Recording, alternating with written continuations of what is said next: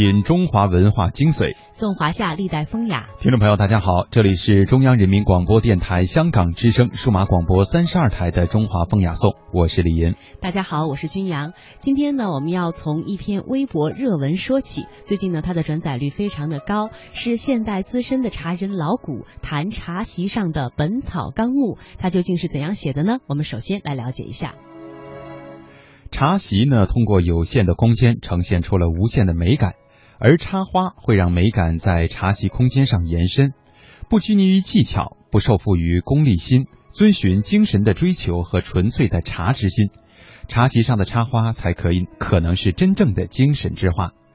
老谷曾经在博文《席的轨迹》当中提出了这样的一个观点，说茶席的美在于用有限的空间表现出来无限的可能。茶席上的搭配不仅限于茶器、茶、茶席，插花到如今已经发展到自我要求比较高的程度了。而茶席插花适用的人群是不是有一个专业或者是非专业的具体界限呢？在老古看来，一定是没有的。老谷这样说：“因为个人对插花的理解和用心程度不同，会导致对茶席插花的理解不同。再加上对茶的理解、喜爱的程度、对茶的了解、接触的广度、深度不同，也让每个人茶席上的插花表现的形态和风格有所不同。这意味着，一百个茶人就可能会有一百种不同的茶席插花风格。”而且每个茶人布置的茶席之花，也会因为主题、季节、环境、茶或者茶器的总体风格而随之变化。茶席上为什么要插花呢？插花在茶席上的意义是什么？茶席上插花会不会喧宾夺主呢？温文尔雅的老谷用啊逻辑缜密又不乏生动的语言，一个个为我们答疑解惑。老谷认为，茶席上的插花是因为茶的精神而在茶席上的存在，不是孤立于茶席之外的作品。首先，从茶的角度上来看，喝茶在满足人们的生理需求，如解渴提神等功能之外，其实有了更多的精神需求。比如说，在著作《七碗茶歌》当中有云：“一碗喉稳润，两碗破孤闷。”七碗吃不得也，唯觉两腋习习清风生。可以看得出来，人们除了对于茶能够满足自己的生理需求之外，对内心精神世界也有着更多的探求。在喝茶的时候，我们精心的选茶、搭配泡茶的器皿和配置插花，其实都是精神外化的一种显现。如果从喝茶的内涵上来说，茶席上的插花也是精神外化的一种表现了。老谷说：“至于茶席上一定要搭配哪种具体的花，一定要摆一个什么形态的花，这些其实并没有固定的城市。”在采访当中呢，老谷表达这样一个观点：说茶席上插花的最终核心是内心精神世界的外现，呃，外面会有很大的广阔度和自由度，你的精神世界就越丰富。那茶席上插的花呢，相应的也会越来越丰富。老谷从花材的形态和茶的调性是否协调，花材的气味、喝茶的季节、花器的选择，再到喝茶的环境等不同的方面，谈到了茶席插花的七大要义。接下来，我们和大家一起来了解一下。我们首先来说说老谷认为的第一要义，就是要考虑茶的调性和花材的形态是否接近。应季的梅花成为了茶席上的。插花，老谷认为说，茶席上的花表现了对于花、对于茶的尊重，这种尊重蕴含了天人合一的东方哲学思想，人与自然万物平等，人与花、茶和茶器构建出的茶席是浑然一体的。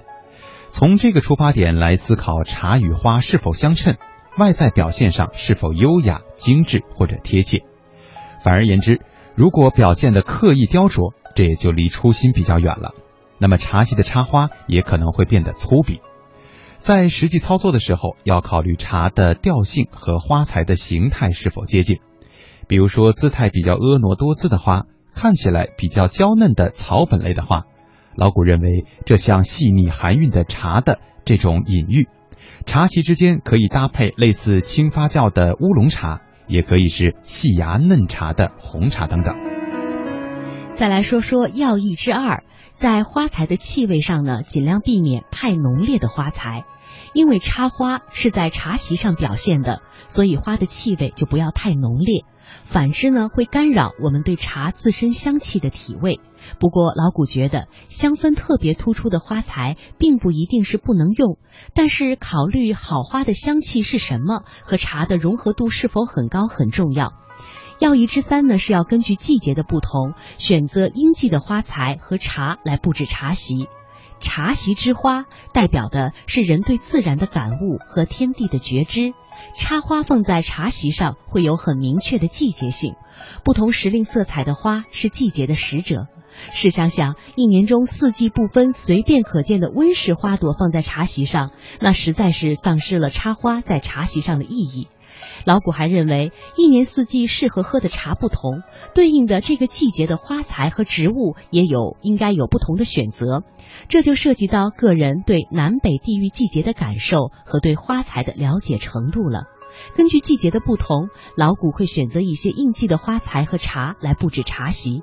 在冬天的时候，山茶花开得很好，有些山茶花头大而饱满，叶形遒劲，老古会选择它们来搭配岩茶或者是老茶。在初春的时候呢，老古会选择海棠，此时的海棠会显露出梅花的形态，非常的娇艳，流露出典雅的气息，像是古画当中非常婀娜的女子。记得有一年在夏末秋初的成都，当时的桂花开得很好。老古布置了一方茶席，花材用的是金桂，搭配的是白色的梅瓶，茶用的是普洱熟茶。普洱熟茶没有像花一样的植物香气，但是有非常醇厚的木质香。这茶汤的滋味呢，也是非常的醇厚，汤色很亮丽。若再配上若有若无的桂花香气，可以说一切都配合的刚刚好。秋天的菊花品种很多，这个时候老古会选择不同的菊花，比如像绿牡丹、墨菊、野生小菊和黄菊等。每次搭配的呃搭配的这个茶品呢，当然也会不一样。我们再来听一听要义之四，茶席插花花器的选择最好是以小见大，在朴实当中见精巧。在茶席插花花器的选择上，老古认为没有固定的城市，但是体现了很高的审美素养。能够以小见大，朴实当中见精巧是最好的，这和中国东方的审美一脉相承，庄重典雅又不会太过于刻意。老古认为，太过于创作的话，可能会物极必反。在花器类型的选择上，很多时候是瓶、桶、碗，其中瓶会比较多，这可能是因为瓶的插花功能性更强。另外，瓶会通平安的平，寓意也很好。但有的时候也会打破常规，用非花器的器皿来去创作。老古觉得学习花艺的工具技巧、处理材料的手法，放到茶席插花的行为本身是很好的，不过也要讲究适度。比如说剑山，这是一种固定花材的用具，老古建议茶席上尽量少用或者是不用，因为剑山上面有很多锋锐的细针，在茶席上大家都是近距离的喝茶。这种尖锐的东西会刺激视觉感官，破坏喝茶的气氛。那么，如果不用剑山的话，可以用什么来固定花材呢？老古分享到，自己常用厚重的炭块，有空洞的石头，还有自己做的用陶土烧制的带孔隙的泥条来固定花材，都是觉得比较自然。接下来再来说说要义之舞。茶席上的插花要考虑到花木的文化和人文色彩，怎么讲呢？呃，老古觉得茶席插花就要充分的考虑到刚才我们说到的这两点，因为他认为品茶和品花的态度其实是一样的，我们要对它的文化和人文色彩有所了解，不是说觉得这个花很漂亮就摘下来放在茶席上用来装饰。如果说对花木的寓意和文化内涵不够了解，在招待有风俗禁忌的客人的时候，可能会发生非常尴尬的事情。遇到寓意不好的花材，可能就不适合用来做插花了。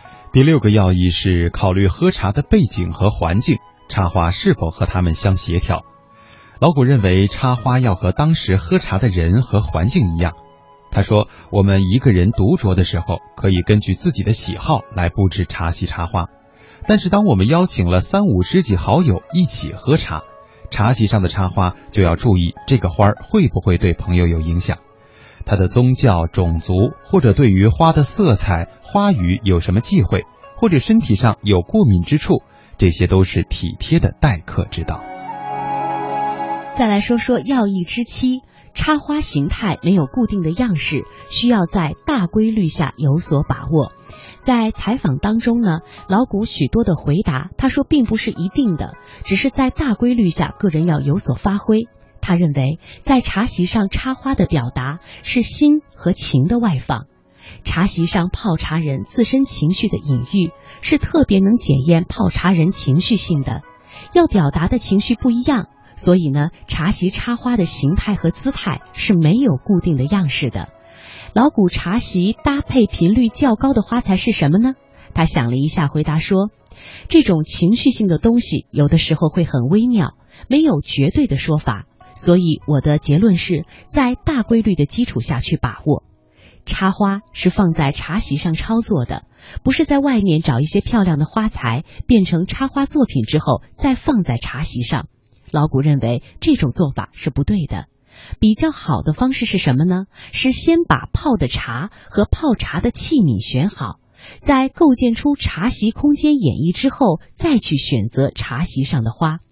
比如说有一次，呃，有这样一个经历，老古至今是印象非常深刻。他和朋友接待了一对来中国访问的日本陶艺家夫妇，夫妻俩已经是七八十岁了，对茶和茶席非常的感兴趣。老谷为此布置了非常精致的茶席。这一次，他特意没有准备花材，因为他记起在朋友家院子的角落里看到过很小的野生白色雏菊，于是他即刻去摘了来。印象当中，那朵小雏菊长在院的墙角地方，受光不均匀，花瓣有些长长扁长扁了。那么阴影的地方呢，花瓣很瘦弱，向阳的部分又长得很好。这样一朵不圆面的小菊，却有着一副很倔强的姿态。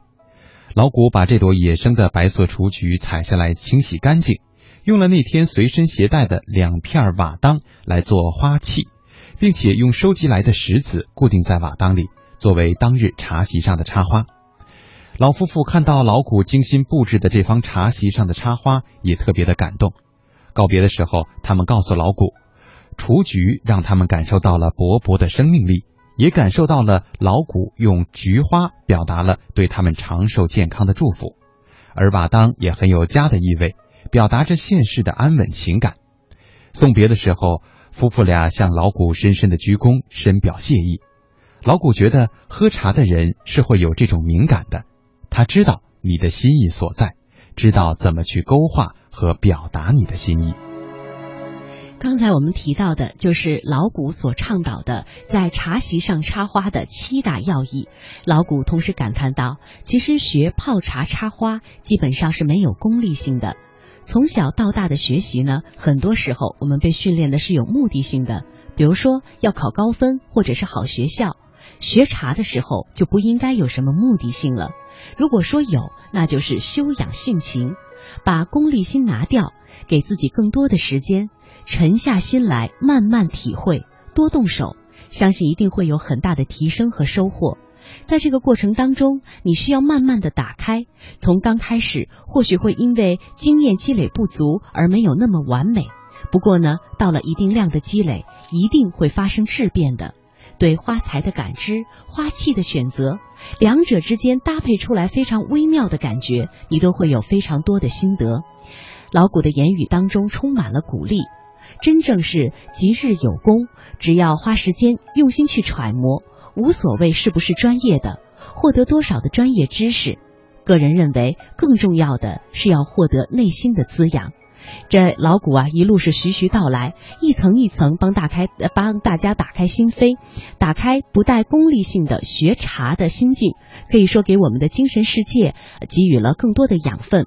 不世俗，不浮躁，不仅更了解茶、茶席和插花，更重要的是关心观念，更重要的是了解自己。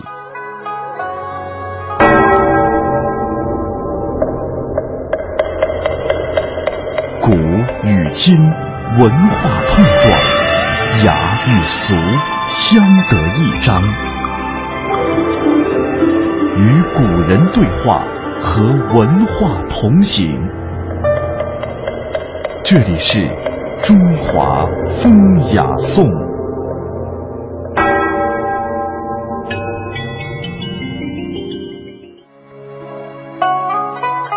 悠悠茶香从历史深处传来，茶呢连通了古人和今人的情感脉络。那接下来呢，我们和大家就说一说古代文人与茶。首先呢，我们选到的古代文人的代表就是苏东坡。苏东坡是品茗的行家，烹茶有自己非常独特的方法，十分的讲究，也颇为精妙。他对于茶叶、水质还有器皿煎法都非常的讲究，有所谓的饮茶三绝之。说就是茶美、水美、壶美，这是苏东坡对茶艺、茶道的一种追求。接下来我们将了解两个小故事，都是苏东坡和茶的故事。王安石与苏轼的茶故事。王安石和苏轼同为唐宋八大家成员，虽然政见不同，但是友情却十分深厚，而且他们都是爱茶之人。苏轼在种茶烹茶上造诣极深，而王安石在见水品饮上略胜一筹。关于茶，这两位还发生过一个小小的故事。王安石老年的时候患了痰火之症，虽然每每病发时都会服药，但是很难除掉病根儿。皇帝爱惜这位老臣，让太医院的御医帮他诊断。太医详细的询问了一番，没有开药，却让王安石常饮阳羡茶，并嘱咐他用长江瞿塘峡的水来煎烹。王安石虽然觉得有些纳闷儿，但他也是嗜茶之人，也就照做了。茶买好了之后呢，但是取瞿塘峡的水，这个有点难。有一次，王安石得知苏轼将赴黄州，途中会路过三峡，就相当慎重地嘱托苏轼说。借腹十年寒窗，染成淡火之争，须得阳羡茶以中峡水烹服，方能缓解。子瞻回归时，凡于瞿塘峡带回一瓮水，不胜感激。苏轼自然是爽快的答应了。几个月以后，苏轼返程，因为旅途当中过于劳累，船经过瞿塘中峡的时候打了一会儿瞌睡。一觉醒来，船已经到下峡了，这才想起了老友的数次嘱托，赶紧在下峡舀了一瓮水。待苏轼将水送到王府的时候，王安石大喜，来不及道谢，就亲自取水而烹茶，邀苏轼一起细细品饮。王安石屏声静气，品了第一口，突然眉头微凝，问苏轼：“此水取自何处？”苏轼说：“瞿塘峡。”王安石又问：“可是中峡？”苏轼这个时候有点心虚，但还是强装镇定的说道：“正是中峡。”王安石摇头道：“非也，非也，此乃下峡之水。”苏轼大惊道：“三峡之水上下相连，介父兄何以辨之？何以知此水为下峡之水？”王安石笑道：“《水经补论》上说，上峡水性太急，味浓；下峡之水太缓，味淡。”故中峡之水具有祛痰疗疾之功。你看这个水，茶色迟而起味淡，所以是下峡之水。苏轼听了王安石的话，既惭愧又满心折服，连声谢罪致歉。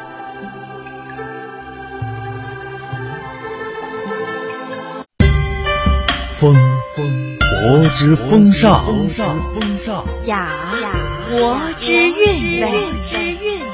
诵三山五岳，歌诸子百家，赏清风明月，吟唐诗宋词，品中华文化精髓，颂华夏历代风雅。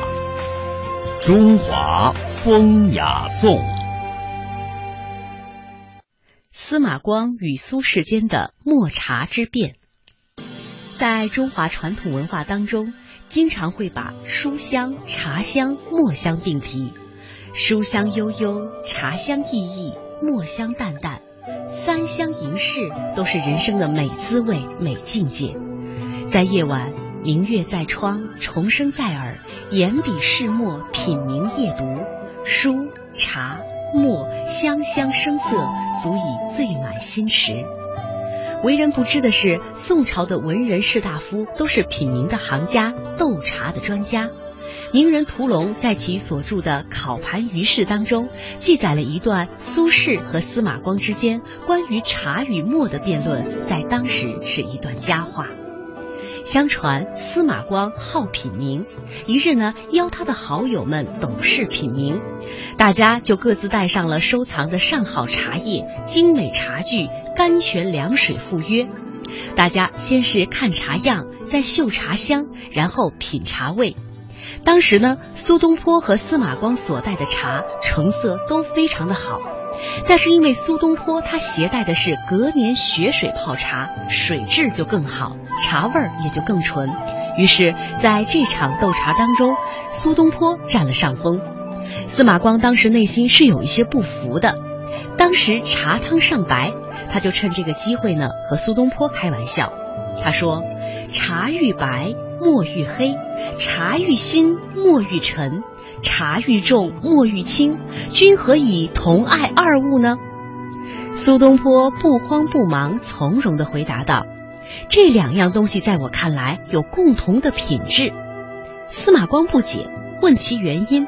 苏东坡解释道：“奇茶妙墨俱香，是因为他们有共同的品德，就像是贤人君子，他们有共同的操守。”你是不是也这样认为呢？话说完之后，众人都服了。这便是广传于文坛和茶界的墨茶之辩，虽为文人轶事，但却是文人们最精致的心灵的证明。林语堂先生说：“苏东坡像一阵清风过了一生，根本是他本性的自然流露。他的肉体虽然会死，他的精神在下一辈子会成为天上的星，地上的河。”东坡先生一生踏遍天下，虽然屡遭贬谪，却随遇而安，得以尝尽西茶与山名，更得茶中三味，最终悟到了茶道的致敬。古人说“身心追往”，我们唯有身心才能够追往。墨茶之辩当中的司马光、苏东坡一问一答，充满着人生的哲理，当然也是智慧的启迪和升华。茶是一种人生。按照中国汉字的书写方式，“茶”这个字上面是草木的“草”，下边是木头的“木”，中间呢是一个人字，是人以草木为邻，与天地万物共生。